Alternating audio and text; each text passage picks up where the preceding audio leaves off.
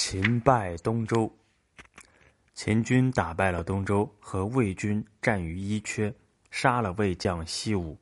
秦军乘胜留驻在伊阙，魏王派公孙衍到秦国，低声下气的答应割地，要求请和。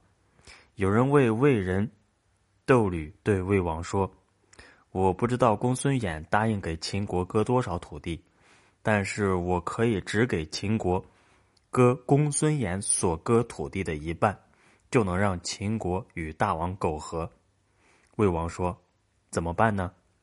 这人回答说：“大王不如封赏窦西关内侯，让他去赵国。大王要看重这次赵国之行，给窦西以优厚的待遇。同时宣称，听说东周和魏国已让窦西。”割魏地给赵国凤阳君，而听命于秦国。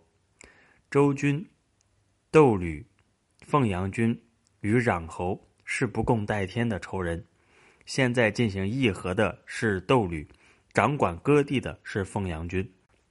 太后担心这些事儿不是由壤侯办成的，想从中破坏，所以太后会以少割地为条件，要求秦王与东周和魏国请和。